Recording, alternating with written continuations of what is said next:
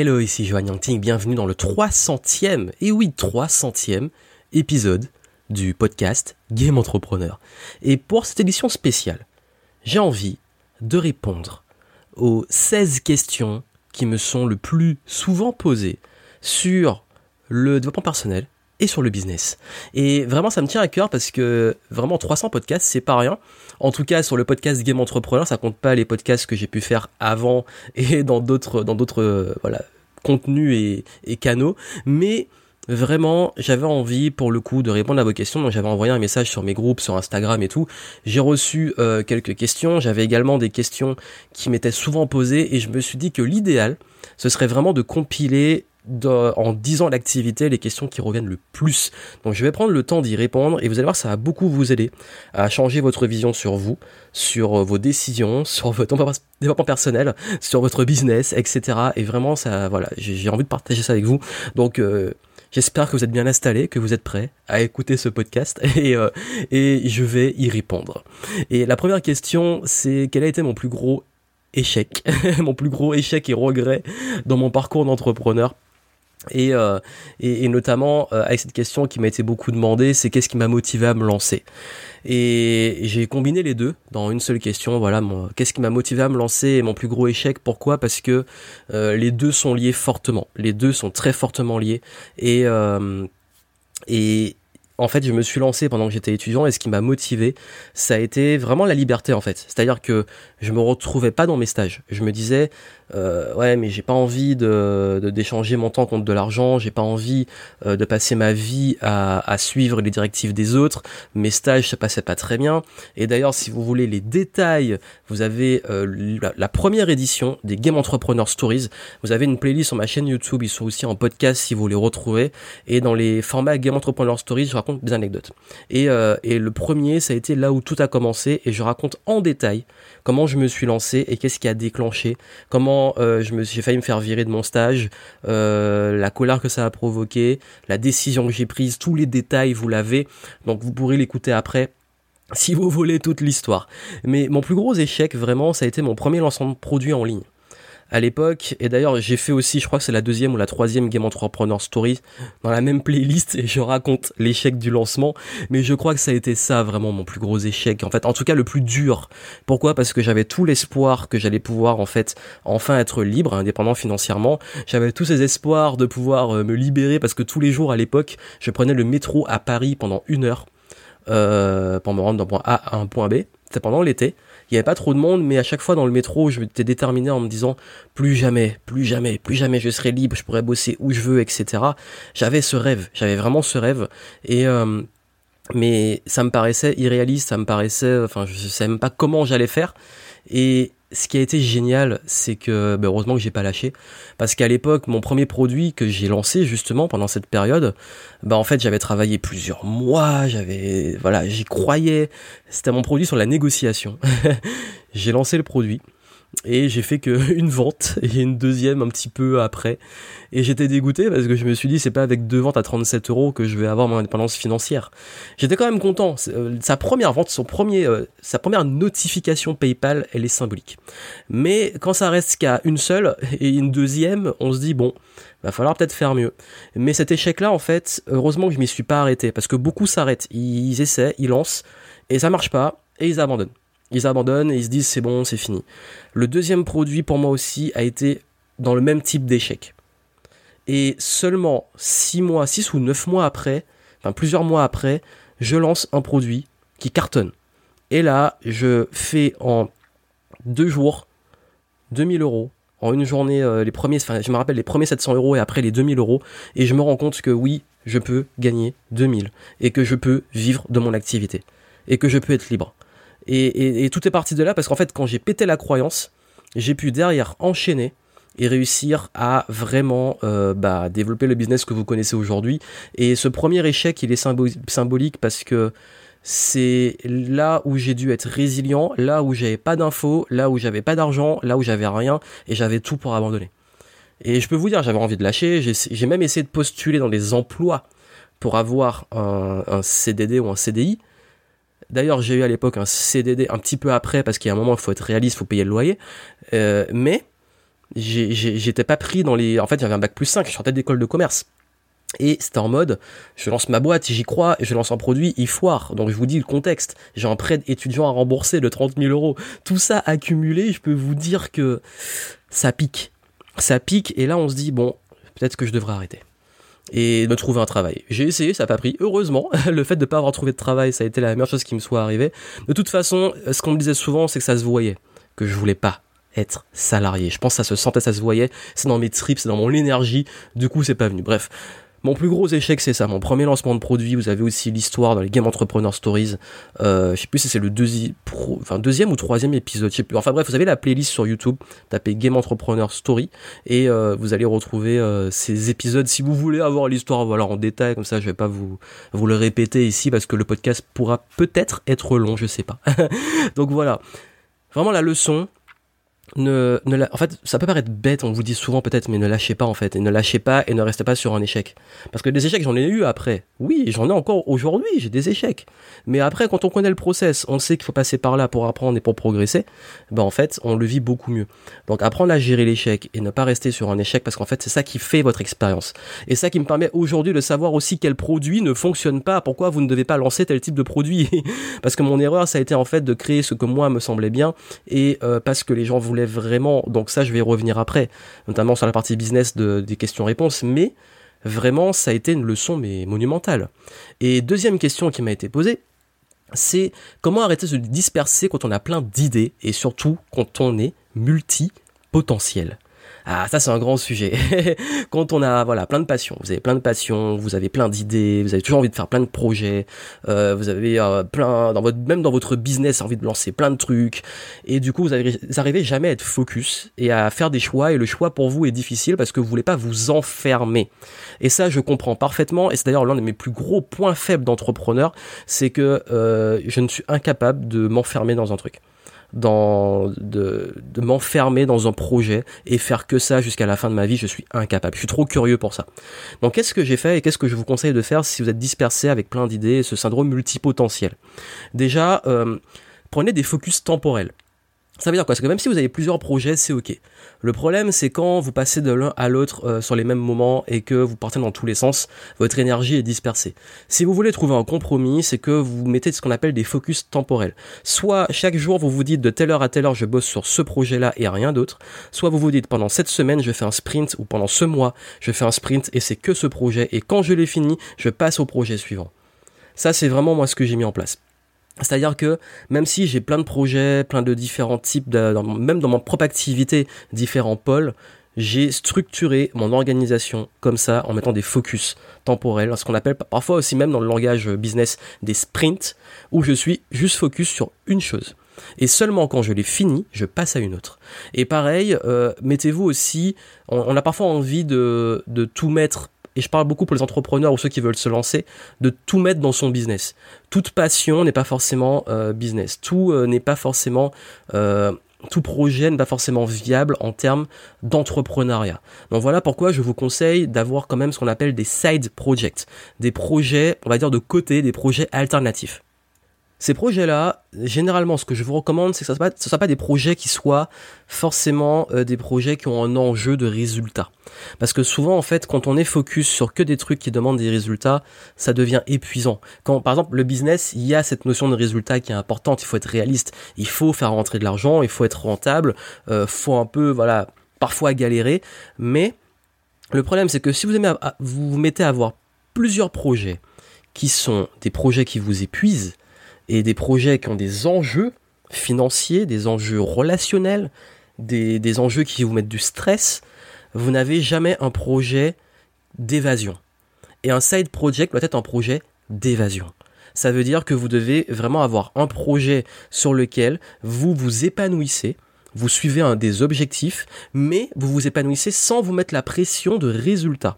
Ça peut être simplement un projet, peut-être, je sais pas, sportif, une activité créative, apprendre la musique, l'écriture ou autre. Ça peut être un projet, euh, je sais pas, associatif. Ça peut même être un projet, euh, je dirais, business, mais attention, un, business qui soit pas avec des enjeux forts. Mais je conseille pas vraiment. Mais l'idée, c'est vraiment que vous ayez, euh, si vous avez plein de passions, que vous mettiez pas toutes vos passions comme des choses rentables. C'est ça que c'est là où je veux en venir. Ne mettez pas toutes vos passions dans un objectif de rentabilité, sinon vous vous épuisez et vous devenez dingue. J'ai fait cette erreur à une époque, j'ai voulu lancer un projet dans les jeux et je me suis mis dans la tête d'en faire un business. Et moi qui adore jouer aux jeux vidéo, je me suis retrouvé à faire de cette passion un enjeu business et j'ai perdu la passion. Même de jouer devenait quelque chose de pénible pour moi alors que c'était quelque chose qui me qui était en fait en mode d'évasion. Pareil, à une époque, je me suis vraiment posé la question est-ce que je me lançais vraiment euh, dans le sport comme euh, quelque chose de rentable? Et je me suis rendu compte que non, en fait, j'en avais besoin pour quelque chose juste qui soit épanouissant. D'ailleurs, pour ça que j'ai fait énormément de sport dans ma vie. Et bizarrement, à part le karaté où j'ai continué très longtemps, bizarrement, dans tous ces sports-là, dès que j'ai commencé la compétition, au bout d'un moment, j'ai été saoulé et j'ai arrêté. Et donc, du coup, imaginez, vous êtes déjà entrepreneur, vous avez des gros, en un ou plusieurs gros projets avec des enjeux de résultats, et le soir, vous allez au sport et vous avez encore des enjeux de résultats. Vous imaginez? Vous devenez dingue. et c'est là où je veux vous alerter sur le fait que la dispersion doit se faire sur du focus, peut-être résultat, un, un ou deux grands maximum, euh, notamment le business où il y a des enjeux financiers, il faut des résultats, il faut se donner à fond. Et à côté, des euh, projets qui sont des projets d'évasion, des side projects, où vous pouvez vous épanouir, vous pouvez créer, vous pouvez vous éclater sans vous mettre la pression. Et donc du coup, si vous arrivez à avoir cette discipline, temporel, side project, projet principal, euh, ça va aller mieux. Et puis bien entendu les petits conseils du genre déléguer, même dans vos, projets, euh, s'il y a des choses qui vous plaisent pas, qui sont pénibles, ne, ne passez pas trop de temps dessus. Essayez au maximum à terme de les déléguer pour pouvoir rester sur ce qui vous épanouit au sein de vos projets. Si on parle business, euh, en business, quand on est entrepreneur, au début, on fait un petit peu tout, jusqu'à avoir des trucs qui commencent à nous saouler. Et là, on touche un plafond de verre parce qu'on se disperse sur des choses qu'on n'est pas censé faire. Alors que si on délègue, on met, je parlais de focus, son focus uniquement sur ce qui nous épanouit et sa valeur ajoutée.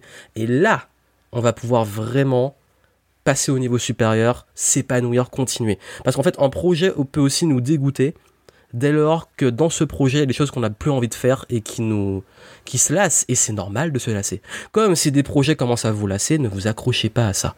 Tous ces conseils-là, je vous donne parce que moi, je suis un multipotentiel, je sais ce que c'est. Je sais que c'est dur à vivre, mais clairement, je crois que c'est la meilleure façon de réussir à avoir cette gymnastique qui permet de rester épanoui, créatif, de faire des choses, parce qu'on a besoin de ce mouvement, cette créativité, cette diversité, sans bah, en fait, il faut le dire, se foutre en l'air, devenir dingue. Donc voilà, donc je pense que ça, c'est les conseils que je peux vous donner. Je ferai peut-être des contenus euh, plus spécifiques sur les multipotentiels, si ça vous plaît, notamment peut-être sur ma chaîne YouTube euh, prochainement. Donc voilà, que c'est un sujet qui revient beaucoup. Également, troisième question qui revient beaucoup, c'est comment faire quand on a un manque de soutien extérieur et un environnement notamment toxique, surtout quand on, veut se lancer. Euh, oui, c'est vrai que hum, quand on lance son business ou quand même en entrepreneur, on choisit une voie qui est une voie euh, qui est pas courante, une voie qui est euh, hors des sentiers battus, c'est une voie qui amène beaucoup de remarques, de questionnements, de critiques, de, peur de la part des autres qui veulent votre bien. Et, encore une fois, ça c'est un gros sujet, mais si je peux vous dire ce qui est vraiment libérateur, ce qui fait du bien, c'est de, en fait, ça c'est vraiment le truc qui pour moi de toutes les fois où j'ai tourné ce sujet dans tous les sens, s'affirmer, être heureux seul et vraiment avoir une motivation intrinsèque. C'est vraiment ces trois piliers-là. S'assumer dans ses choix, faire un choix assumé de sa solitude dans son projet si on est seul et se motiver par soi-même. Je sais que c'est ça peut être difficile quand on a été habitué à avoir du soutien extérieur, à, avoir besoin des gens qui nous motivent, etc. Mais ça, ça vous rend indépendant. On parle d'indépendance financière, on parle d'indépendance euh, géographique, on parle d'être indépendant, d'être entrepreneur, d'être libre financièrement. Mais si vous n'êtes pas, si vous avez peur, si vous, avez besoin des autres, si euh, vous êtes tout le temps coincé sur ça, vous n'êtes pas libre vous n'êtes pas libre. Et la plus grande liberté, c'est votre confiance dans le fait d'assumer vos décisions et que vous soyez seul ou accompagné, peu importe, vous savez que vous êtes bien, même seul. Et que tout le reste, c'est du bonus. Et réussir à se motiver par soi-même, à se mettre de la discipline, à y croire, à travailler ses croyances. Ça, c'est un travail personnel. C'est un travail que vous pouvez, voilà, on peut se former. De... Enfin, moi, j'ai beaucoup travaillé sur moi avec le développement personnel, etc. C'est un travail qui se développe euh, et, et, ça, ça se crée. Mais en fait, il faut vraiment réussir déjà avant d'aller chercher. On dit souvent la réponse, c'est entourez-vous des gens positifs. Oui, mais avant, vous soyez bien avec vous-même parce que sinon vous allez toujours dépendre des autres. Si vous allez là pour prendre de la motivation, vous allez prendre de l'inspiration, vous avez besoin de ressources comme ça, vous serez toujours en fait vous serez jamais libre, toujours dépendant de l'extérieur. C'est en, c'est en vous s'autoriser à être heureux, motivé, confiant par soi-même. Vraiment ça. Et seulement après, oui, trouvez votre crew, des gens qui partagent vos valeurs, et soyez immergés le plus souvent dans des, domaines où les gens vous considèrent, des gens qui vous ressemblent en fait. Ça fait du bien qu'on ait entouré les gens qui nous ressemblent. Mais c'est du bonus. Parce que vous, vous êtes déjà bien. Vous allez voir ces gens, vous êtes encore mieux. Parce que je sais que beaucoup d'entrepreneurs sont isolés, et c'est l'un des plus grands problèmes qu'on a tous dans l'entrepreneuriat parce que c'est une voie particulière. Et même quand on a une équipe et tout, par moment on a besoin, je parlais avant de, de besoin d'échappatoire. Si à chaque fois on parle que boulot et que business, bon, au bout d'un moment on fatigue. Donc voilà pourquoi c'est important que vous ayez cette notion de vous réussir à, vous libérer. Et le jour où vous dites, ok, je suis seul, personne ne m'encourage, mais c'est un choix assumé, je vous jure que c'est libérateur. C'est vraiment libérateur. C'est le meilleur conseil que je peux vous donner si je vais vous donner un conseil pour répondre de façon ultra spécifique à cette question. Donc voilà, c'était la troisième question. Quatrième question, euh, celle-là, mais en fait, je crois qu'elle revient tout le temps, c'est comment trouver des clients? que ce soit au démarrage, que ce soit en activité, qu'on veut scaler son business, comment trouver des clients, avoir des clients. Euh, ben en fait, il faut savoir une chose, c'est que euh, l'acquisition de clients et avoir développer une clientèle se base sur différents piliers qui, sont qui représentent en fait ce qu'on appelle un tunnel de vente. Un tunnel de vente, c'est pas qu'un truc que vous allez faire en ligne, un tunnel de vente, c'est un process, c'est un système, un système qui marche dans la vraie vie, dans les magasins, sur internet. C'est il y a du trafic, du trafic qui va être intéressé, qui va devenir peut-être du prospect donc des conversions en prospect, ensuite de la vente, conversion en vente, et après ce qu'on appelle la rétention, les gens reviennent. Un exemple très simple. Vous avez un site internet, le trafic, c'est comment les gens tombent sur votre site, parce qu'il est bien référencé sur Google, parce que vous avez fait du contenu, etc. Ils tombent sur le site, et sur le site, ils vous les amenez dans un entonnoir à euh, laisser leurs coordonnées, et ils vont être contactés pour pouvoir avoir l'achat d'un produit. Soit ils l'achètent tout de suite, soit ils l'achètent après parce qu'en fait vous avez leurs coordonnées, vous pouvez les recontacter, parfois il faut créer plus de relations, etc. Et après, comme ils sont satisfaits, ben, ils reviennent. Ils sont fidèles, parce qu'ils sont contents. Ça, c'est un tunnel de vente. Ça marche aussi dans les magasins. La vitrine, elle est géniale. Donc déjà, être bien situé géographiquement, là où il y a des gens qui passent et des gens qualifiés qui passent dans la rue, ils vont voir la vitrine. Ok, un prospect, il est intéressé. Il rentre dans le magasin. Maintenant, il faut qu'il achète dans le magasin. Peut-être qu'il va acheter tout de suite. Peut-être qu'il va revenir repasser une autre fois pour acheter. Et s'il a acheté, le mieux c'est qu'il revienne régulièrement dans le magasin. Ça, c'est le funnel, le tunnel de vente. Trafic, conversion, rétention.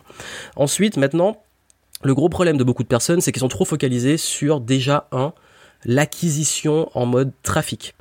Pourquoi en fait il faut prendre les choses dans l'autre sens? Parce que si vous êtes focalisé que sur le trafic, les gens passent devant votre vitrine ou les gens vont sur votre site ou voient vos contenus. Mais en fait, si derrière ils n'agissent pas et refont autre chose, vous avez une passoire. Vous avez des gens qui passent, sauf qui passent sans rester, sans acheter. C'est du trafic vide, c'est une passoire. Ça, le gros problème, c'est que beaucoup cherchent à focaliser que sur de l'acquisition et du trafic, être visible. Il faut que je crée mon site, il faut que je commence à faire tout ça, tout ça, tout ça, tout ça, tout ça, tout ça. Et, puis, et puis en fait, qu'est-ce qui se passe? Ils s'épuisent. Et, en fait, parce que personne n'achète, etc. Pourquoi? Parce que l'offre n'est pas bonne. Et tout ce qu'il y a autour n'est peut-être pas bon. Ça veut dire quoi? Ça veut dire que déjà, si vous n'avez pas d'offre, ça sert à rien d'aller faire du trafic. Parce que les gens vont passer et vous n'aurez rien de concret à leur proposer, vous n'aurez pas de message, rien ne sera clair. Si vous avez une offre, il va falloir la marketer, la rendre attractive, la rendre irrésistible. Que les gens qui voient votre offre ou qui arrivent face à votre offre se disent Ah ouais, ça peut m'intéresser. Ah ouais, là j'ai envie de sortir ma carte bleue et de payer. Donc ça déjà, c'est votre priorité, c'est une offre. Il faut que votre offre, vous voulez trouver des clients, il faut avoir ce qu'on appelle une offre irrésistible. Une putain d'offre, comme il faudrait le dire. une offre qui est différenciante de vos concurrents. Une offre qui est attractive. Une offre qui va toucher les bonnes personnes. Parce que là aussi, et c'est un autre point après l'offre, comment on crée une offre irrésistible? Comment on crée je pas le temps de faire en cours dessus parce que c'est énorme et c'est même euh, deux semaines dans mon, dans mes, notamment dans mes formations. Euh, créer une offre, c'est quoi? C'est une proposition de valeur. Et que les gens se disent Ah ouais, ça a tellement de valeur que j'ai envie d'investir dedans. Pour que ces gens-là voient la valeur, il faut déjà que ça soit qu'il y ait une cohérence. Ça veut dire que vous cibliez les bonnes personnes. Ça veut dire que si vous montrez une offre à des gens qui s'en foutent, qui sont pas qualifiés, ça sert à rien. Si vous allez montrer euh, une offre de luxe à quelqu'un qui est au RSA, c'est sûr qu'il n'est pas qualifié. Sauf s'il a envie de montrer qu'il est riche, je sais pas, mais, mais c'est pas les plus qualifiés pour acheter. Donc vous avez vu, ça c'est vraiment le, truc de le bon sens de qui vous allez cibler. On crée une bonne offre quand on sait à qui on s'adresse. Donc attirer des prospects et des clients qualifiés, mais vraiment qualifiés. Et plus on est spécifique sur l'offre, plus on est spécifique sur la cible, plus on sait comment aller toucher cette cible. Et en fait, c'est ça que je veux vous dire ici, c'est que c'est pas une question juste de trafic, c'est une question d'offre, de cible, de positionnement, et, de, et que justement, quand on a ça qui est bien rodé, même avec un tout petit peu de trafic, vous pouvez déjà avoir des résultats. Et du coup, quand vous allez avoir plus de trafic et plus de monde, vous aurez plus de résultats. Là, vous avez vraiment un entonnoir. Vous n'avez pas une passoire. Ça veut dire que si euh, vous avez, je sais pas, des milliers de personnes qui viennent et personne n'achète, vous perdez votre temps et votre énergie, surtout si vous payez pour avoir ces milliers de personnes qui viennent. En revanche, si vous avez 100 euh, personnes qui viennent et sur les 100, vous en avez 20 qui achètent, c'est déjà énorme et c'est déjà génial. Euh, on parle par exemple, ça c'est des chiffres peut-être du web.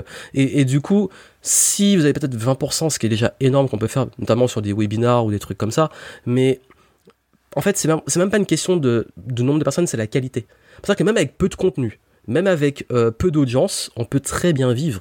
Moi, j'ai pas une audience énorme et, d'ailleurs, plus le temps passe, moins j'ai l'impression de toucher beaucoup de monde et mon business reste toujours en croissance. Et c'est pas lié au trafic, c'est lié en fait à la qualité du trafic qui va m'amplifier ce qu'on appelle le panier moyen. Combien chaque personne va acheter chez moi? Mon panier moyen, il a fait x5 en 3 ans. Ça veut dire qu'à l'époque, il était entre 50 et 100 euros. Aujourd'hui, mon panier moyen, il est à 500 entre 500, entre 500 et parfois certains mois quand je fais que des hauts de gamme, 1000. En panier moyen, c'est une moyenne par client. Donc je vous dis en fait, et du coup le, le, CA augmente en ayant moins de clients. Donc si vous voulez booster votre business, soit vous avez le levier classique, toucher plus de monde, mais pour ça il faut déjà avoir une bonne offre et tout, si vous voulez plus de clients. Soit vous pouvez augmenter vos revenus par client, soit vous pouvez justement faire garder vos clients plus longtemps et faire en sorte que ces clients vous ramènent d'autres clients et reviennent plus souvent. Donc vous avez vu, euh, ça que je voulais aborder, le fait de comment trouver des clients.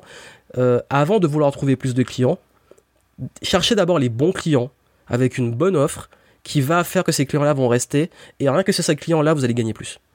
Et juste avec ça, et quand ça c'est déjà clair, vous allez attirer les bons clients. Parce que si vous savez qui sont vos clients, quelle est votre offre, pour qui est l'offre, là vous savez où aller les chercher. Et après, la stratégie, elle est ultra vaste. Il y a plein de façons de trouver des clients. Euh, vous avez euh, l'inbound marketing, l'outbound marketing. Bon, la différence, c'est soit euh, vous faites du contenu, vous faites des publications, les gens tombent dessus, ils vous trouvent et viennent vous chercher. Soit vous allez les chercher eux sur le terrain, vous allez prospecter directement. Donc c'est deux approches du marketing. Soit on attire les gens, ils viennent, c'est celle que je préfère et que je fais. Soit on va aller les chercher, on va prospecter, on va mettre une force commerciale qui va aller directement à la cible, où là, bah, parfois ça demande d'être beaucoup plus pushy. Donc voilà, comment trouver des clients, euh, s'il fallait résumer, parce que c'est vrai que c'est un, sujet vaste et, euh, et qui demande bah, voilà, un approfondissement, le type d'offre, etc. Euh, ça, si vous voulez qu'on en discute de vive voix, vous pouvez prendre un rendez-vous téléphonique et vous avez les infos en descriptif. vous allez sur joyang.me slash call, C-A-L, donc joyang.me slash CAL et euh, CAL, enfin C-A-L-L, pardon, deux L. et, euh, et vous pourrez prendre un rendez-vous euh, si vous voulez que je vous dise peut-être, que qu'on creuse quelle serait la meilleure stratégie pour vous parce que c'est un sujet très vaste. Autre question qui me fait beaucoup rire, c'est combien je gagne? Alors là, c'est une question que j'adore, combien je gagne. En fait, si vous posez cette question, si vous êtes focalisé sur l'extérieur, je sais que c'est une grosse curiosité qui est très fréquente, qu'on aime beaucoup savoir euh, combien les gens gagnent. Euh, et je veux vous dire, même moi, de mon point de vue, de façon globale, je m'en fous de combien gagnent les autres. Euh, et j'ai pas envie d'avoir une communication basée sur ce que je gagne et sur mes résultats. Pourquoi? J'ai pris la décision, contrairement à beaucoup de mes concurrents ou des gens dans ce domaine, de pas parler de mes résultats. Pour plusieurs raisons. La première, c'est que ça n'attire pas forcément des bonnes énergies. Pourquoi? Parce que j'ai à un moment, à une époque, j'ai tenté. J'ai montré mes Stripe, mes PayPal, mes résultats mensuels, etc. J'avais deux types de réactions. Soit on m'insultait en me disant que c'est indécent de gagner tant, soit j'avais plein de gens qui venaient me, me demander comment je faisais, c'est quoi la formule, euh, c'est quel... enfin ils étaient ultra curieux mais en mode euh, je veux que tu me donnes le truc parce que moi aussi.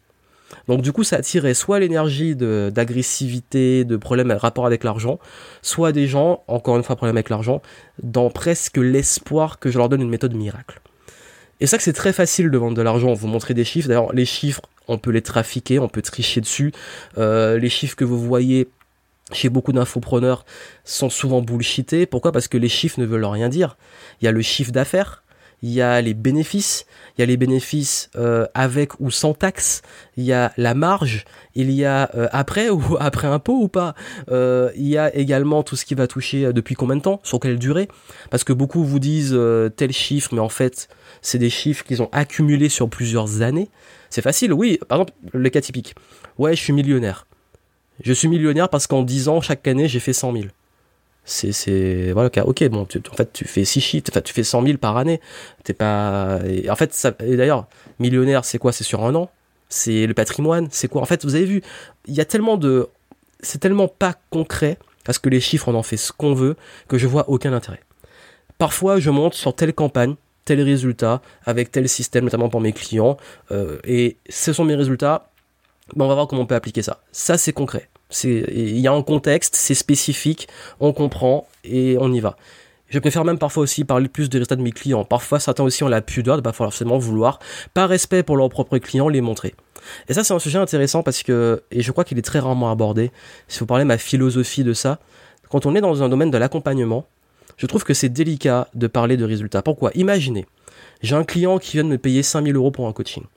Et deux jours après, je communique publiquement en disant comment j'ai closé 5000 euros. Le client, il voit ça. Qu'est-ce qui se passe dans sa tête? Moi, personnellement, euh, j'investis chez quelqu'un et il se vante et il me parle de ça publiquement, ça va me gêner.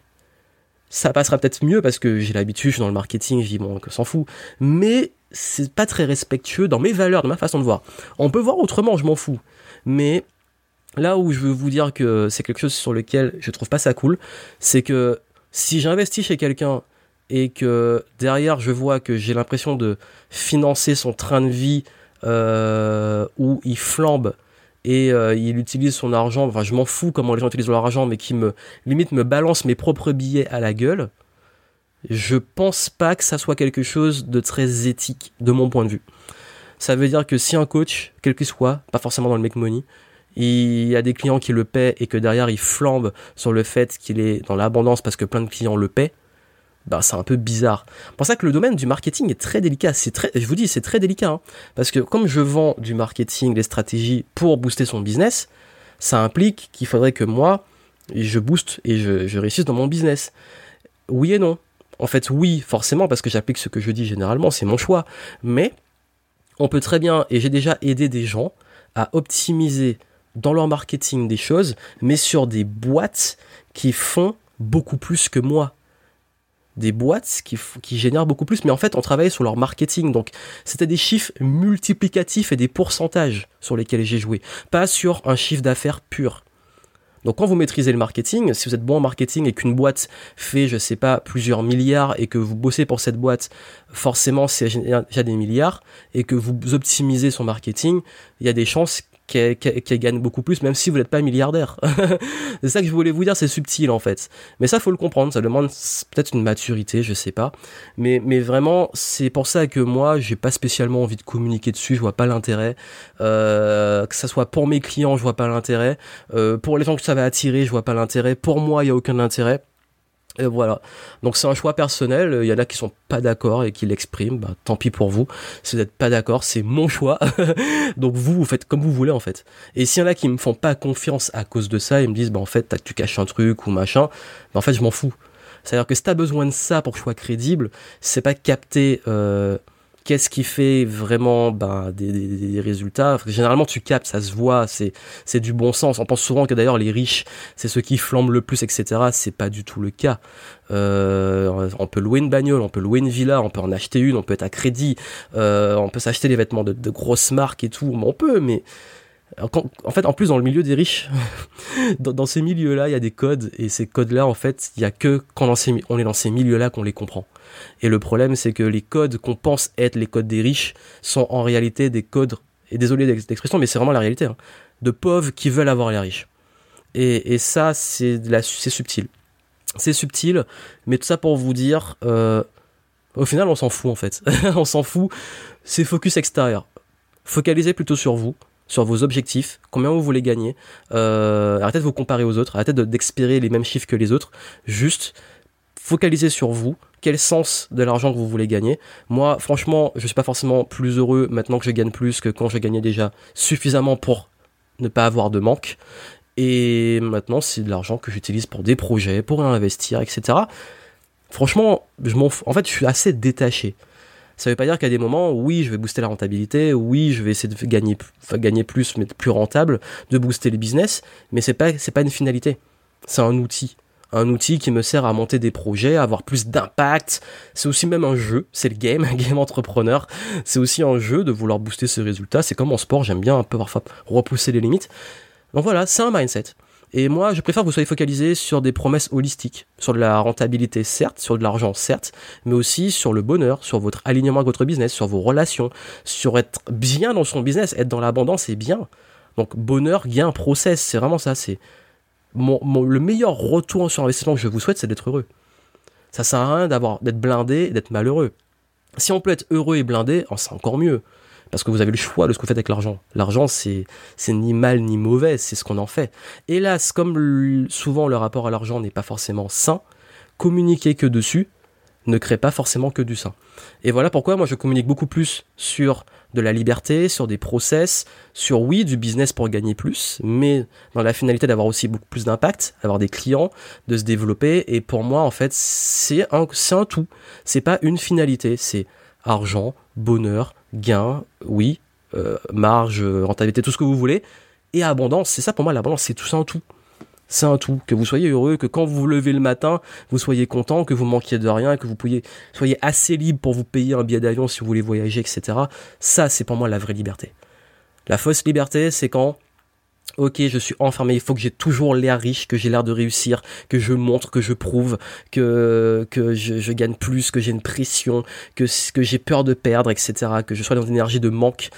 Ça, c'est le pire truc. Et je parle justement d'énergie de manque. Ça va faire une bonne transition sur les prochaines questions. Donc voilà un peu combien je gagne. il y en a, ils vont être dégoûtés, ils vont m'insulter, ils vont se dire putain, mais en fait, on, vraiment, on s'en fout. Focaliser sur vous, on, s'en fout en réalité. Euh. Moi, franchement, je m'intéresse même pas à combien les autres gagnent. Et quand ils parlent que de ça, je lui dis mais en fait, je m'en fous. Enfin, si t'es heureux, tant mieux, quoi. C'est tout ce qui compte. Hein. Et que tu sois pas heureux, ben en fait, c'est ta vie, c'est tes choix. Bref, Ensuite, bah, quelle est selon moi, la sixième question, la différence entre réussite et échec? Qu'est-ce qui fait vraiment la différence? S'il y avait un truc, bah, en fait, je vais répondre assez vite. Euh, je vais répondre assez vite. Pour moi, la différence entre réussite et échec, euh, il y a beaucoup de, paramètres. C'est vrai que c'est euh, ceux qui vous disent c'est ça, c'est ça, c'est pour moi c'est holistique. Il y a un tout. Il y a le contexte, votre environnement, il y a vous, ce que vous avez vécu, euh, les cartes que vous avez eues avec lesquelles vous avez démarré, ce que vous en faites maintenant. Il y a tellement de facteurs qui a, pour moi, peut-être qu'il y a un truc qui revient beaucoup. Parce que comme je vous l'ai dit, on n'est pas tous égaux à la naissance. Par contre, en évoluant et tout, au bout d'un moment, on peut faire des choix. Pour certains, ça ira plus vite, parce qu'ils ont eu plus de cartes, ils ont été plus armés au début. Pour d'autres, ça prendra plus de temps, mais on peut toujours. Franchement, je suis heureux je pense avoir eu tout ce qui me... En fait, j'ai eu le principal quand j'étais jeune, c'est-à-dire ne rien, manquer de rien, avoir un environnement aimant, vivre dans un, dans un endroit qui était plutôt agréable. J'ai grandi en Martinique, euh, j'étais pas à plaindre. J'avais des amis, de la famille, j'ai vraiment vécu avec de l'amour. Pour moi, c'est le plus important. On roulait pas sur l'or, parfois c'était dur, mais j'ai jamais manqué de rien et jamais manqué d'amour. Et, et je crois que, en fait, grâce à ça, j'ai pu avoir tout ce qu'il faut pour persévérer. Parce que j'avais déjà quelque part un mindset. un mindset basé sur le fait d'aimer, d'avoir des valeurs, de, de, persévérer, parce que j'ai fait beaucoup de sport aussi, j'ai une famille assez sportive, et de détermination, de remise en question, d'esprit critique. Et ça, pour ça, j'ai une énorme gratitude pour mes parents. Et aujourd'hui, dans tout ce que je vous partage, dans tout ce que je fais, j'admets et j'avoue que je sens aussi ce besoin pour ceux qui n'ont peut-être pas eu cette chance de pouvoir aussi leur transmettre, parce que j'ai aussi dans certains trucs pas eu de chance. Des pertes, euh, des deuils, des moments difficiles, euh, des... je sais que c'est un sujet tabou, mais aussi du rejet par racisme, c'est déjà arrivé, des portes qui se ferment à cause de ça, galérer plus pour des questions d'apparence parfois, enfin c'est des trucs cons et le but n'est pas de victimiser, mais pour dire qu'on est tous dans certains contextes parfois désavantagés. Ben qu'est-ce que, en fait, justement, ne pas être en mode victime, ok, j'ai eu les cartes, j'ai pas eu les cartes. Finalement, qu'est-ce que je fais des cartes que j'ai maintenant? Qu'est-ce que j'en fais? C'est les décisions. C'est pour moi ce qui fait vraiment la différence entre réussite et échec. C'est ce qu'on appelle le growth mindset. Le growth mindset, l'état d'esprit de growth, l'état d'esprit de pouvoir croître, quel que soit là où on est. Parce que ça va être le chemin de toute une vie. Et quand je dis l'état d'esprit de growth mindset, c'est la capacité à se remettre en question à apprendre, à tester, à tester, à appliquer. Et vous n'allez pas réussir. Il y a pas. C'est pour ça que je vous dis que réussite, échec, c'est pas une formation, c'est pas un livre, c'est pas un, gourou, c'est pas une méthode. Ça, on s'en fout. C'est ce que vous allez en faire. Parce qu'il y a, y a peu de leaders, il y a beaucoup de suiveurs en général. Pourquoi? Parce que les leaders sont ceux qui vont justement sortir des cadres, qui vont apprendre et surtout agir. Et je crois que la différence entre ceux qui réussissent et ceux qui échouent, ceux qui réussissent ont une capacité à apprendre, à tester, à se remettre en question, à apprendre, à tester, à se remettre en question, à apprendre, à tester non-stop dans le sport, dans le cinéma, etc. Toutes les histoires de réussite sont liées à des persévérances. Toujours. Il y en a qui vont dire oui, mais celui-là a eu plus de chance ou parce qu'il est bien il est dans la bonne famille, etc. Ok, mais peu importe, toi maintenant, quelle carte tu as? Il a eu ces cartes-là, tant mieux pour lui. Tu as des cartes. Personne ne va te donner d'autres cartes. Donc tu dois faire avec.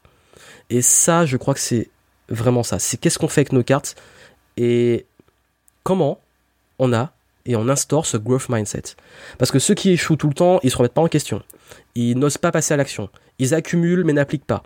Ils euh, aussi sont dans une espèce de, je vais revenir après, dans une espèce de négativisme, de victime. Je parlais de victimisation ouais mais c'est injuste, c'est machin. Oui, la vie est injuste, l'injustice, moi je la connais très très bien. J'ai même, euh, c'est peut-être mon plus gros challenge de passer l'injustice dans différents contextes. Ok, mais maintenant tu fais quoi? Tu fais quoi? Et c'est ça la question.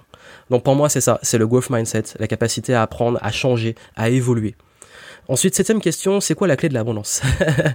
S'il y avait une chose que je devais donner pour mettre le focus dans son développement personnel, ben justement, mettre son focus dans le développement personnel. Septième question. Le 7, c'est mon chiffre porte-bonheur. Ça tombe bien.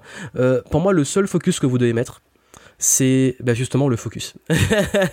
le focus. Justement, la clé de l'abondance, c'est le focus. Là où on met son énergie, l'énergie va. Si vous mettez votre énergie sur la peur de manquer, vous allez créer du manque. Si vous mettez votre énergie sur ce qui va pas, vous allez amplifier ce qui va pas. En fait, c'est une citation qui est souvent mise sur les réseaux sociaux c'est que si on met, je vais traduire, hein, c'est souvent en anglais, si on met son focus sur la merde, la merde grandit. C'est vraiment ça en fait. Et ça, vous l'expérimentez. C'est pour ça qu'on dit qu'une merde n'arrive jamais seule. Ces moments où vous avez un enchaînement de problèmes et tout. En réalité, parfois, quand on prend du recul ou qu'on le voit quelques mois, semaines, années, parfois après, on se dit, bon, en fait, finalement, c'était pas si énorme que ça, mais on l'a vécu peut-être sur le coup difficilement. Donc voilà, c'est une question de focus. C'est où vous mettez votre focus. Si vous mettez votre focus sur l'énergie de manque ou d'abondance, quand vous faites quelque chose, est-ce que c'est la peur qui agit? Quand vous prenez une décision, est-ce que c'est la peur qui agit? Ou est-ce que c'est l'opportunité, l'abondance? Quand vous prenez un risque, est-ce que vous avez mesuré Est-ce que vous êtes dans la de terroriser de prendre ce risque ou est-ce que vous dites ok je le prends, je l'affirme, je l'assume? Vraiment c'est question d'attitude. Encore une fois c'est le focus. Focus sur les problèmes, focus sur les solutions. Focus sur l'entourage négatif, focus sur moi j'en ai parlé avant focus sur euh, sur euh, les, les, médias qui alimentent de la peur etc ou focus sur les opportunités le développement personnel euh, le développement de business euh, focus est-ce que qu'est-ce que vous consommez? Focus sur le junk food de la junk food focus sur les aliments sains Vraiment, c'est ça. Focus, focus, focus. Vraiment, c'est ça qui va créer de la confiance, des états internes. Et, vraiment, la clé de l'abondance, c'est en vous, en fait. Je vous jure que c'est en vous. C'est même pas combien d'argent vous avez sur votre compte, etc. C'est où vous allez mettre le focus, ça va tout changer. De tout ce que j'ai expérimenté dans ma vie, les périodes les plus difficiles, les périodes où j'ai le plus galéré, que j'ai le plus mal vécu, mon focus était au mauvais endroit. Vraiment. Et encore aujourd'hui, quand je commence à être mal, quand je commence à ne pas me sentir bien, à être en colère, etc., j'accueille je, ne dis pas qu'il faut refouler ce qui est négatif. On n'est pas dans le monde des bisounours. Je dis juste, ok, j'essaie de comprendre pourquoi mon focus est là? Qu'est-ce que je peux faire? Focus sur ce que je contrôle. Ok, c'est arrivé. Je vais mettre mon focus sur ce que je contrôle. Et là, je switch. Là, je change. J'espère que vous avez compris l'idée c'est vraiment de faire ce switch. Je crois que si vous arrivez à faire cette gymnastique mentale qui s'apprend, encore une fois, c'est du développement personnel, c'est un travail sur soi, c'est, ça prend du temps, ça c'est du changement, mais observez même, peut-être vous, moi j'ai été cette personne négative, cette personne qui saoulait les gens parce qu'ils se plaignaient tout le temps, ça m'arrive encore parfois de me plaindre, je suis pas parfait, mais ça n'attire jamais rien de bon. Changement de focus. Je dis pas de refouler, d'être dans le monde des bisounours, juste focaliser sur un truc, ce que vous contrôlez. Et focaliser sur les opportunités. Toujours. Est-ce que vous choisissez le manque? Est-ce que vous choisissez l'abondance? Ensuite, suivant, 8. Comment sortir de la stagnation? Quand on stagne dans son business, dans sa vie, on a l'impression de mettre plein d'efforts, de faire plus d'efforts que les autres, et que, hélas, ben, nous on n'avance pas et que on stagne, on, on, persévère, on y va, on y va. Quand il faut abandonner, quand il faut continuer, on se prend un plafond de verre, etc. En fait, je crois que, encore une fois, c'est toujours un sujet complexe qui, peut avoir plein de, raisons holistiques. Euh, ça peut être encore des, des, des problèmes avec l'enfance, de la colère qu'on a gardée, euh, d'un manque de confiance en soi, euh, la, sa vision du monde, son état interne, etc. Il y a toujours un travail.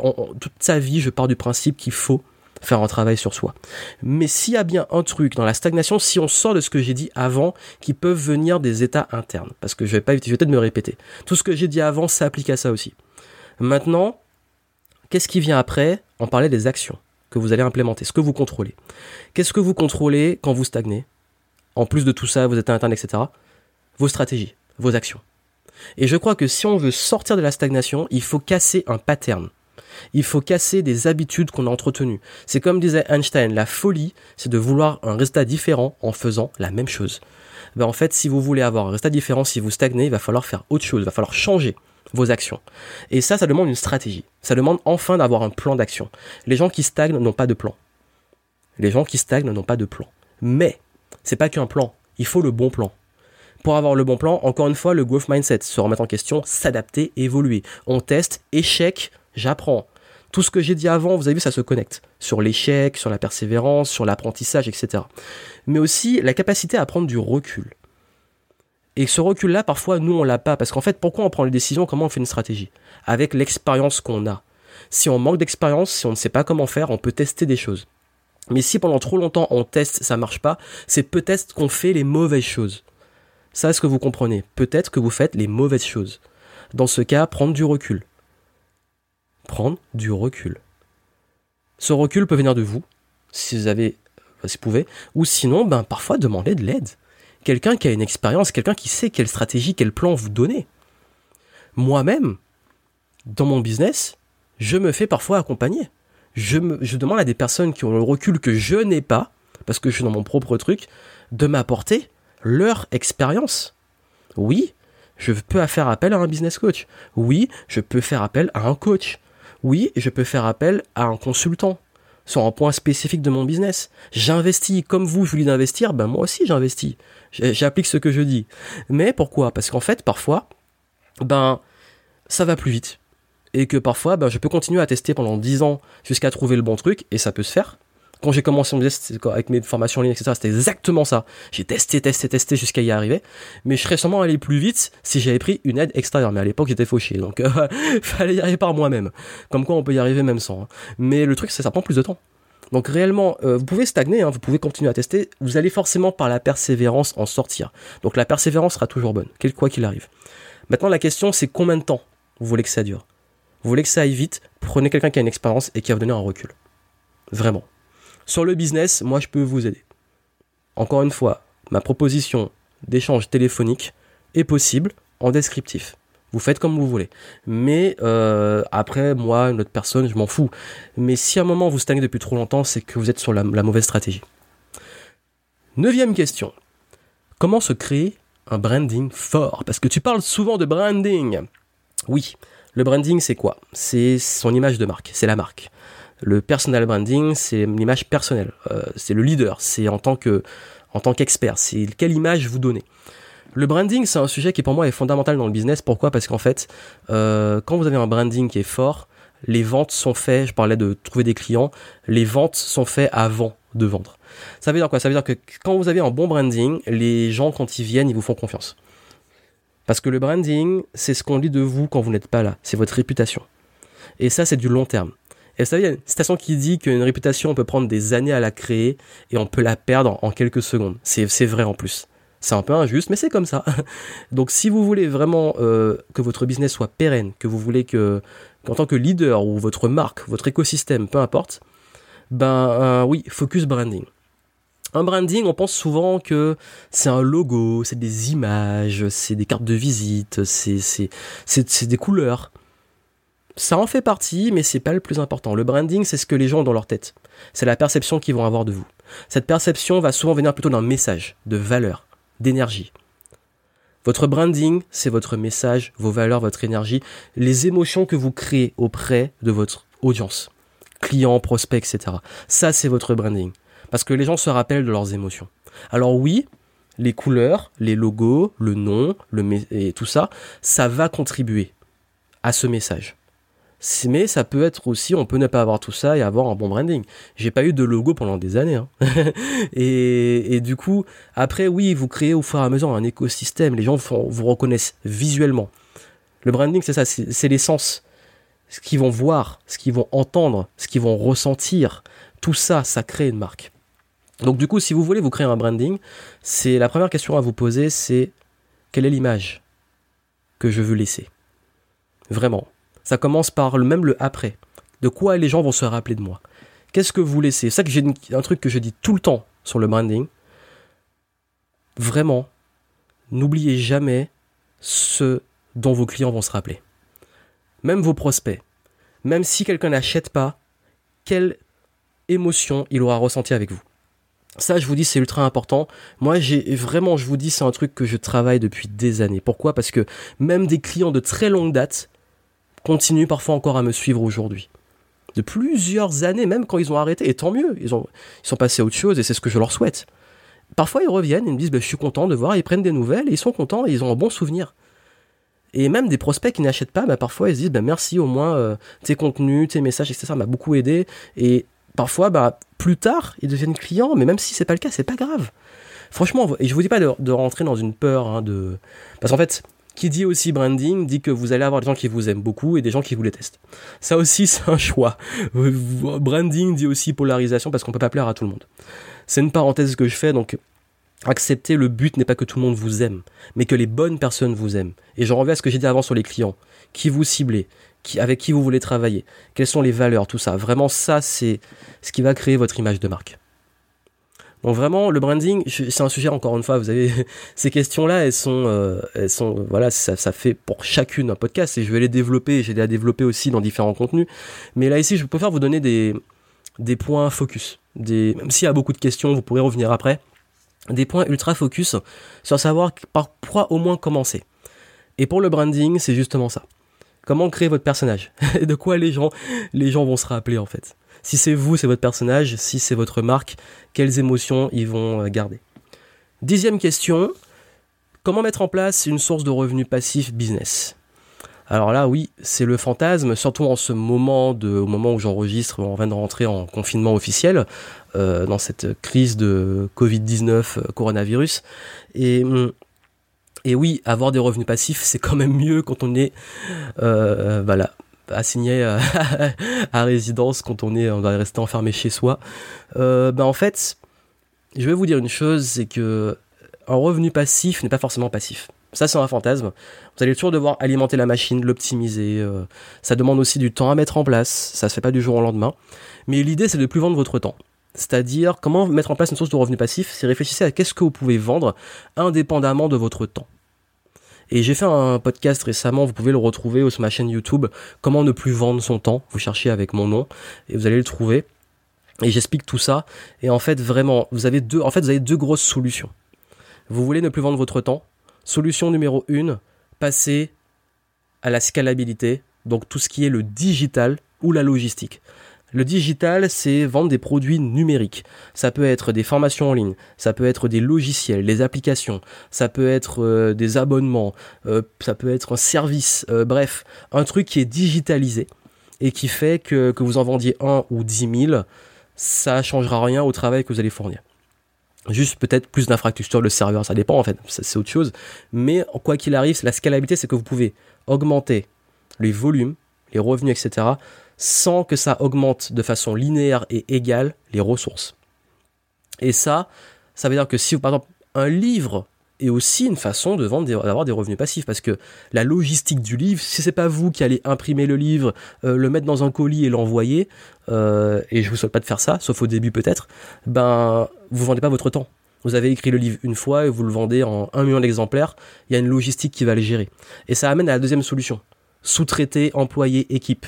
Donc en fait, ça veut dire que soit vous digitalisez, soit vous avez des gens qui travaillent et qui font, qui délivrent l'offre pour vous, du marketing à tout. Et, du coup, c'est vraiment comme ça qu'on ne vend plus son temps. Soit on vend en infini en digital, on peut le faire à sa petite échelle. Si vous voulez lancer votre programme en ligne, dans cette période, j'ai fait un code promo de moins 50%. Vous avez les infos en descriptif si vous voulez en profiter. Euh, sur le, comment créer son infoproduit et le vendre en ligne. Et euh, si vous voyez ça à temps et vous écoutez à temps. Et surtout, ben en fait, en termes de... Voilà, c'est juste... Parfois, il faut s'entourer aussi des gens... Ben, si vous écrivez votre livre, euh, des gens qui vont l'expédier pour vous, qui vont tout gérer, par exemple euh, si vous faites du service, etc., bah, créer comme une sorte de franchise où vous formez des gens qui vont travailler. Mais le but, c'est de plus vendre votre temps. c'est vraiment ça. Et, je vous souhaite d'avoir diverses sources de revenus passifs.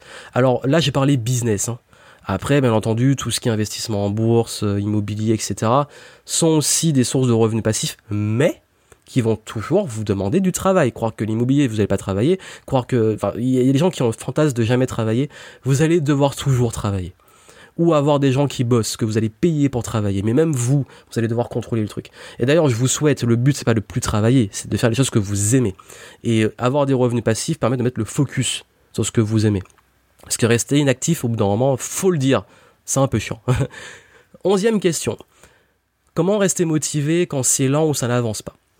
Euh, oui, quand vous êtes dans quelque chose euh, qui traîne, qui traîne, qui traîne, ça n'avance pas, ben moi je dirais en fait euh, toujours se reconnecter au pourquoi. Vous savez, quand je vous ai dit au tout début que quand j'ai lancé mon business, ben j'avais pas les résultats et que je commençais à les espérer, ce qui m'a remotivé, c'est de me dire pourquoi je le fais. Je veux être libre, j'ai pas envie de faire de concessions. en fait, c'est revenir sur les basiques c'est-à-dire enfin revenir sur pourquoi on l'a n'oubliez pas pourquoi vous faites les choses pourquoi j'ai lancé ça? C'est quoi mon intention? Je crois que ça, vraiment, en fait, c'est ça qui permet de... La motivation, je parlais d'intrinsèque par soi-même, elle vient de cette capacité à revenir sur l'intention. Et comme je vous dis, ne lâchez pas. Parfois, il suffit d'une fois et ça se débloque. Premier produit qui marche pas, deuxième qui marche pas, le troisième ça marche, il suffit d'une fois. Et j'ai plein d'exemples comme ça que je pourrais faire une liste énorme de persévérance où, en me rappelant l'intention initiale, j'ai persévéré, j'ai réussi. Donc vraiment, le conseil sur la motivation que je peux vous donner, même quand c'est difficile, quand c'est lent, quand ça n'avance pas, en plus de ce que je vous ai dit sur la, comment casser le plafond de verre et arrêter de stagner, votre intention. Si c'est pas clair, méditez dessus, retrouvez votre intention. Ensuite, euh, j'ai une question intéressante, la douzième, c'est comment faire fonctionner son activité lorsqu'on considère qu'un certain savoir-service ne doivent pas dépendre d'une classe sociale? Donc de la capacité financière de la personne, mais de ses capacités personnelles morales. sachant que le prix qu'on y met n'est pas relatif. Donc c'est une question intéressante parce qu'elle amène à, en gros, comment faire de la rentabilité auprès de gens qui peut-être euh, n'ont pas forcément les moyens ou pourraient, en fait, en, gros, c'est peut-être le dilemme euh, moral de vendre et de vouloir aider des gens qui euh, n'ont pas forcément les moyens de payer. Alors déjà sur ça et qui est vraiment une question vraiment très très bonne et je l'ai sélectionné parce que je pense que vous êtes très nombreux à vous poser ces questions et c'est très difficile même moi et mais je vais vous dire moi comment j'ai trouvé la solution. Déjà, faut savoir une chose, c'est que quand on vend quelque chose et quand on fait payer des gens, euh, on n'est pas en train de les arnaquer, les arnaquer pardon. je vais y arriver, je commence à fatiguer, ça fait presque une heure. Euh, on n'est pas là pour les arnaquer, on est là pour les transformer, leur apporter de la valeur. Et les gens, il y a même des gens de différentes classes sociales qui achètent des trucs très chers dont ils n'ont pas forcément besoin. Alors que là, si vous répondez à un réel besoin qui change leur vie, il faut arrêter de culpabiliser et pas vouloir considérer que ces clients n'ont pas les moyens et priver les clients de cet investissement, de ce choix, parce que c'est une, on les prive et c'est presque un manque de respect de faire croire à quelqu'un, de lui dire limite tout de suite, non, vous n'avez pas les moyens, je vais pas vous le vendre. En fait, vous le privez de ça. Parce que quand vous vendez, vous ne forcez personne. Et les gens qui n'ont pas les capacités, ce que vous proposez n'est peut-être pas leur priorité. Si c'est le cas, il faut voir les choses autrement. Si vraiment vous avez envie d'aider ces gens-là, et vous estimez qu'ils ont besoin de vous, soyez juste au clair sur un problème qu'on peut avoir beaucoup dans le coaching, dans l'accompagnement, etc., qui est la position du sauveur. Est-ce que vous voulez vous positionner en sauveur? Vraie question. Est-ce que vous assumez cette position de sauveur? Parce qu'en fait, quand on se met en sauveur, c'est pas compatible avec le business ça, c'est quelque chose sur lequel il faut être honnête. Vous voulez faire du social, vous voulez sauver des gens, vous voulez les aider gratuitement, faites du social, aidez gratuitement, soyez bénévole. Mais ne soyez pas en position pas claire, sauveur, et en même temps business, en même temps certains payent, d'autres non. Parce que c'est injuste pour ceux qui payent. Et c'est injuste pour ceux qui voudraient payer que vous privez de payer. Et comme ça peut être injuste si c'est présenté comme ça pour les gens qui ne paient pas ou qui peuvent pas payer. Donc voilà, la, la logique pour moi en fait, il vaut mieux avoir quelque chose qui est très clair, en business qui touche des gens qui sont en capacité d'acheter sans être en danger, voilà, et focaliser à côté parce que son business fonctionne bien, parce qu'on est dans l'abondance, parce qu'on a mis son masque d'oxygène et qu'on est bien, pouvoir aider gratuitement d'autres personnes. Je vous donne mon exemple, comment j'ai trouvé ça. Vous savez, franchement, j'ai toujours euh, cette notion quand je vois des gens à la rue, quand tout ça, enfin, je sais pas comment je suis perçu, mais on peut penser que comme je fais du business, euh, j'ai aucun, euh, euh, non, pas aucune éthique parce que vous savez que j'ai une éthique, ceux qui me suivent le savent, mais se dire je m'en fous, je suis, je vends et le reste je m'en fous. Pas du tout. Je donne une partie de mes revenus à une association, j'en parle très peu parce que j'ai pas envie de me vanter de ça. Quand je vois des gens que je, si je peux aider, je j'aide. Je suis pas dans ces trucs-là et vraiment, en plus, je suis au clair sur un truc, c'est que soit je fais payer, soit c'est gratuit. Là, je vous partage un contenu gratuit. Je vous partage un contenu gratuit. C'est ma contribution. J'ai fait plusieurs milliers de vidéos. J'ai fait. Là, on est au 300e podcast. J'en ai même fait plus hein, que 300 en réalité. Mais sur cette édition-là, ce format-là, on est à 300. C'est 300 podcasts gratuits, diffusés gratuitement. 300 podcasts où j'ai donné euh, des podcasts parfois en format long, donc c'est pas combien d'heures d'enregistrement, plus les vidéos et tout. Tout ça, je l'ai fait gratuitement. Le matos, je l'ai payé avec mon business, tout ça, etc. Ok. Maintenant, il y a une réalité, dans mon métier à moi, il y a un faible pourcentage de gens qui achètent.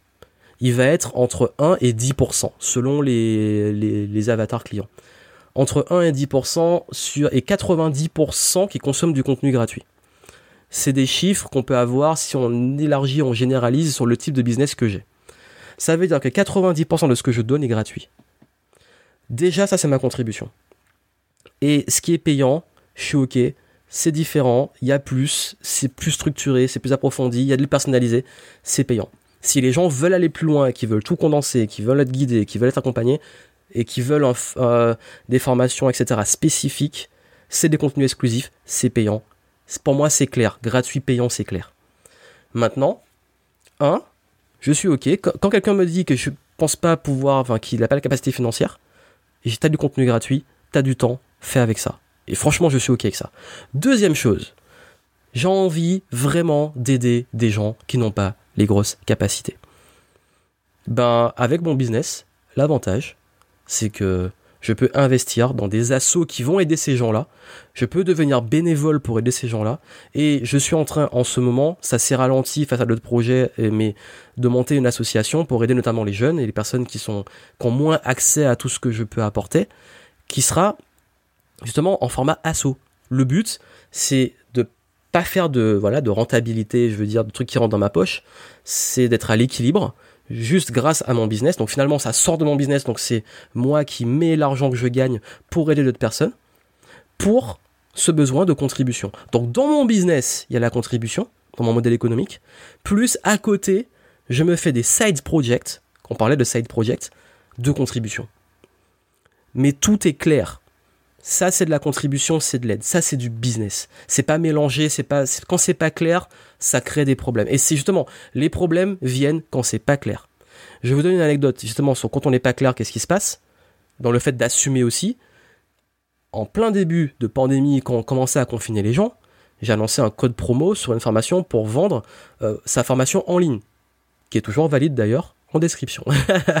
et, et ce code promo, quand je l'ai annoncé, je m'attendais à me faire défoncer. Les gens, ils ont trouvé ça génial, ils étaient morts de rire, il y a eu plein de clients qui ont acheté. Mes propres clients sont venus me voir, m'ont dit bah merci, ça tombe bien, je vais m'y mettre. Tout le monde était content, j'ai reçu zéro insulte. Mais j'ai dit mais c'est quoi ce truc? Pourquoi? Parce qu'en fait j'assume. J'ai dit ça c'est du business. J'ai réalisé après, j'ai dit en fait ma posture était quand je l'ai fait, mon intention, j'assumais à 100%. Quand vous assumez, quand vous êtes au clair, ça passe toujours. Le problème c'est quand vous n'êtes pas au clair. Donc n'oubliez pas, ok, qu'est-ce qui est business? Qu'est-ce qui est rentabilité? Qu'est-ce qui est contribution et qui est gratuit? À un moment, quand les deux sont mélangés, ça pue. Après, si vous voulez baisser vos tarifs pour les gens en incapacité, euh, vous allez devoir faire du volume. En fait, moins, c'est cher, plus vous devez vendre beaucoup et toucher plus de monde. Donc ça dépend aussi de vous, de votre modèle économique et votre intention. Donc vraiment, ça c'est ma réponse que je donne pour ça. C'est intention, modèle économique, comment on fait les choses. Ensuite, euh, treizième question. Euh, qu'est-ce que je pense du, bullshit make money euh, sur Internet et de tous ces infopreneurs qui vendent du rêve? J'ai pas envie de m'étendre dessus parce que vous connaissez un peu ma position. C'est vrai qu'il y a tout et n'importe quoi maintenant. C'était déjà là au début et c'est devenu de pire en pire. Euh, que ça soit euh, oui, les, les, les, gens qui vendent du rêve, les témoignages croisés euh, entre copains, la consanguinité de l'écosystème, le, high ticket, tout ça, bah en fait, je, je sais pas quoi dire en fait, parce qu'en fait, je vous ai dit tout à l'heure que il y a beaucoup de en fait, faites appel à votre bon sens. Il y a, rien qui est facile, il n'y a pas de méthode miracle. Je vous le dis depuis des années, depuis que j'ai commencé, que ça va être difficile, que oui, vous pouvez vous former, oui, il va falloir vous former, vous faire accompagner, il va falloir euh, tester des choses, il va falloir persévérer, mais personne va arriver avec une méthode miracle. Et d'ailleurs, j'ai jamais été attiré par ça. Je parlais d'éducation, parce qu'en fait, dès que quelqu'un me dit facile et rapide, facile et rapide, euh, méthode miracle que personne ne connaît, qui peut te faire devenir riche, dès qu'il me met des chiffres devant et tout, moi, mon réflexe, c'est euh, warning, attention. Vraiment, ça c'est moi. Après, chacun a son esprit critique.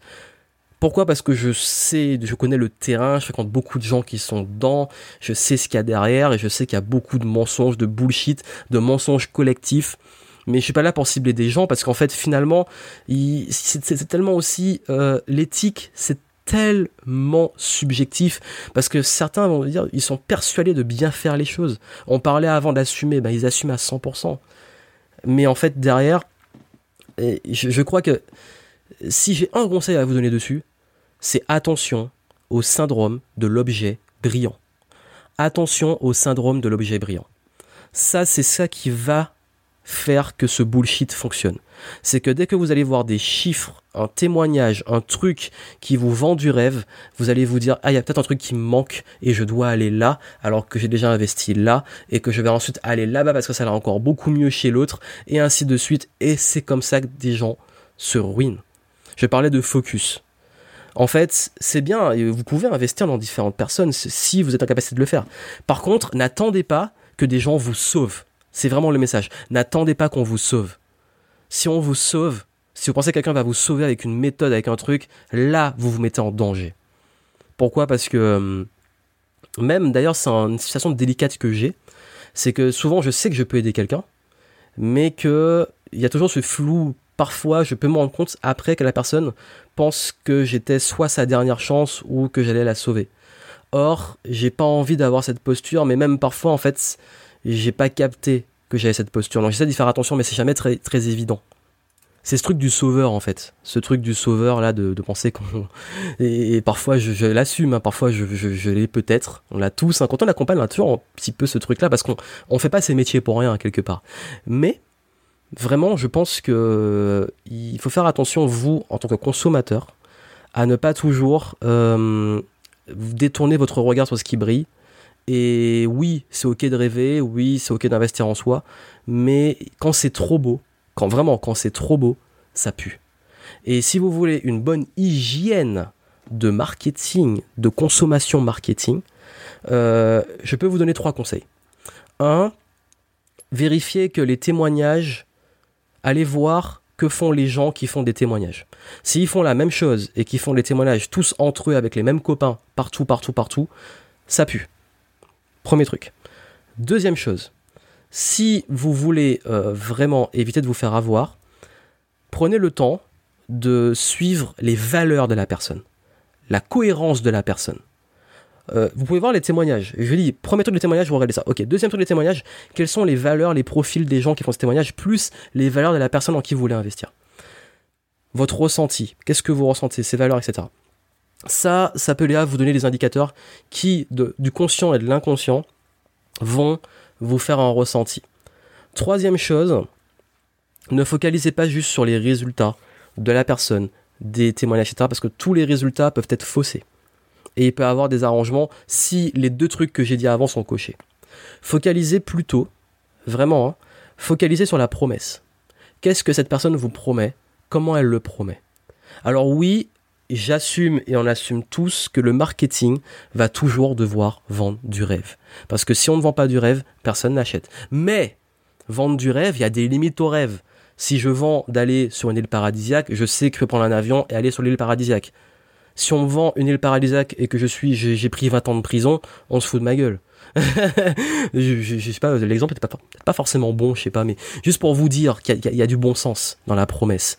La promesse peut être belle, mais quels sont les moyens et les capacités réelles d'atteindre cette promesse? Parce qu'en fait, l'obligation de la personne, c'est de vous apporter les moyens d'atteindre la promesse.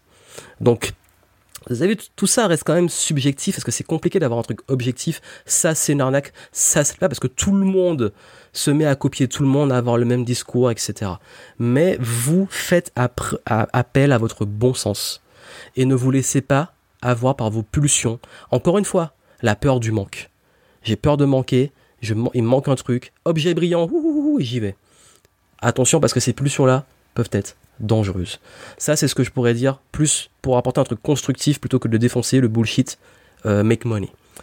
Quatorzième question, on approche de la fin, euh, et les dernières questions sont assez rapides. Le truc qui fait vraiment passer un business de la stagnation à l'explosion.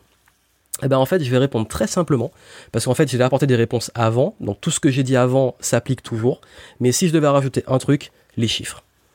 Maîtrisez vos chiffres, les KPIs, vos indicateurs clés de performance. Vous voulez booster votre business, vous devez maîtriser vos chiffres. Si vous n'avez pas de chiffres, vous savez pas exactement. En fait, la question est très simple. J'en ai parlé dans ma dernière conférence au début de l'année, euh, et je mettrai l'extrait notamment sur YouTube. Dans cette conférence, j'ai posé une question très simple. Êtes-vous capable, là, maintenant, de me dire quelle est la santé réelle de votre business pour les 12 prochains mois? Si c'est pas le cas, vous maîtrisez pas vos chiffres. Les chiffres, c'est quoi?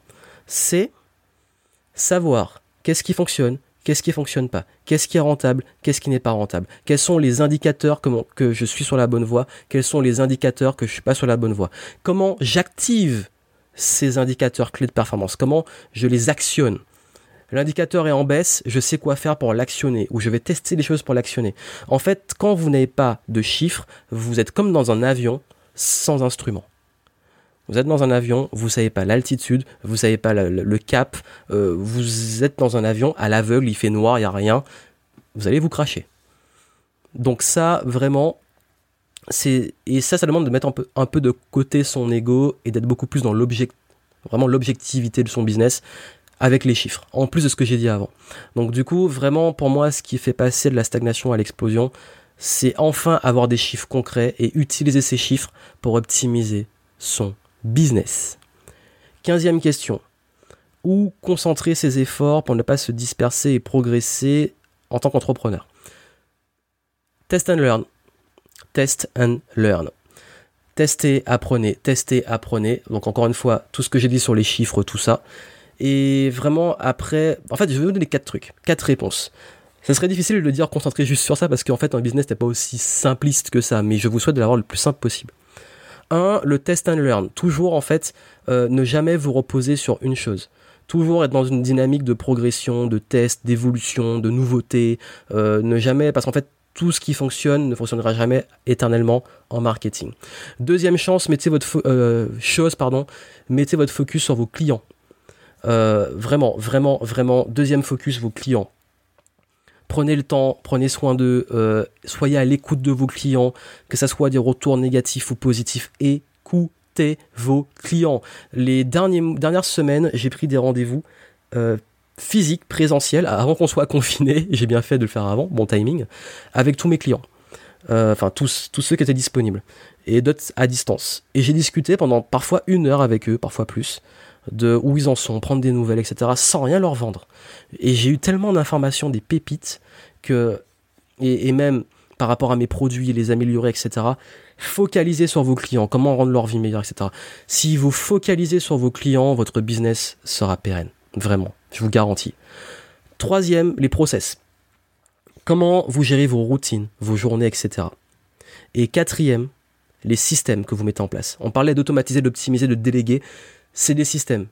Les systèmes, c'est-à-dire comment votre business tourne, quel est le modèle économique, qu'est-ce qui est mis en place comme système, les tunnels de vente dont je parlais, ça, ce sont des systèmes. Donc vraiment, un, c'est plus du mindset l'état d'esprit, même si vous avez une équipe, d'être toujours dans l'évolution, le test, l'apprentissage constant. Deuxièmement, le focus client. Toujours s'occuper de vos clients, les écouter, mettre en place un système d'écoute pour améliorer vos, on parlait des offres tout à l'heure, améliorer les choses. Ensuite, vos process vraiment tous les process euh, que vous avez et quand vous parlez de déléguer ben les process c'est ça. Euh, les process de création de contenu de, des offres tout doit être processé et optimisé. Et la différence avec les systèmes qui les systèmes sont plus c'est un peu lié au process hein, c'est la continuité c'est ce qui tourne tout seul. Les systèmes c'est euh, qu'est-ce qui fait que bah, en fait ça les résumer en mot c'est le modèle économique qui peut être évolutif si, vous, vraiment vos efforts doivent être mis sur ça dans votre business. Comment toujours tester et apprendre, comment rendre la vie de vos clients meilleure, comment optimiser euh, et euh, développer des process réguliers? Et comment optimiser et développer des systèmes qui tournent? Si vous faites ça, euh, il y a des chances que ça prenne de la croissance très très vite. et dernière question, la 16e, c'est quels sont mes projets des prochaines années? Ben En fait, euh, pour les prochaines années, donc là c'est une question plus personnelle, euh, je vais me concentrer sur euh, tout ce qui est investissement et diversification. Pendant 10 ans, j'étais focus marketing business, même si j'apprends toujours, je commence à toucher un plafond de verre par rapport à ce que je veux faire. Quand je dis plafond de verre, c'est c'est que je sais, je pourrais aller plus loin, je pourrais faire plus, etc. je pourrais avoir peut-être plus d'impact aussi, mais c'est pas forcément ce que je veux. Euh, paradoxalement. C'est-à-dire que là, mon évolution, j'ai envie de la faire dans d'autres choses, plus que sur ça précisément.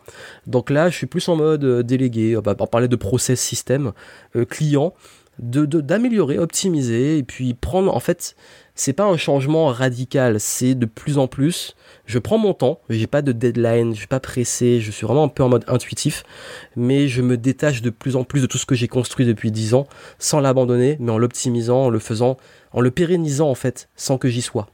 Parce qu'à terme, mon but, c'est de me focaliser sur des nouveaux projets, des projets dans l'investissement, des projets associatifs, euh, des projets de diversification, et, euh, et des, projets de nouveau business. voilà. Donc je vous en dirai plus après.